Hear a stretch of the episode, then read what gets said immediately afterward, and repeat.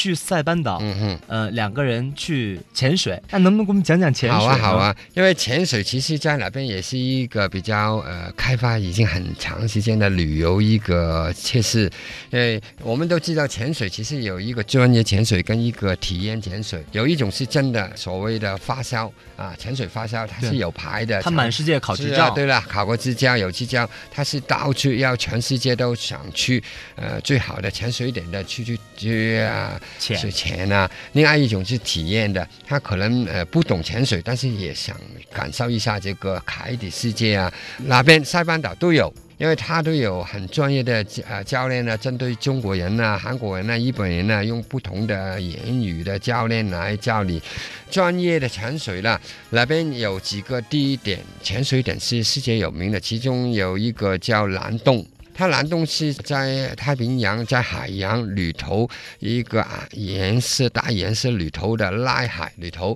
下水，然后在上面通过一个很强的海底度游出去这个太平洋。就因为它阳光的揭示问题了，这个洞呃里头呢就有一个猫眼的洞反射出来蓝光的，所以我们叫蓝光。这个蓝洞呢，在世界排名来说呢，是在亚洲的全亚洲跟全世界排名第二的一个潜水点。嗯然后除了很专业的，不然一般人他不是平常不是很专业去潜水啊，也可以在塞班岛呢分几种，你要体验一下比较呃精统一些，带上你的所谓我们平常见到啦潜水桶啊，有个氧气桶啊，带上这个口罩啊这些也有，有教练带你去，大概你需要几个小时，你就可以拿到一个呃最初级的支教。然后最简单的一点就是，我连带这个氧气筒也没有这个勇气。还有另外两种，浮潜，浮潜是其中一种了，对的，你就带上一个我们平常带的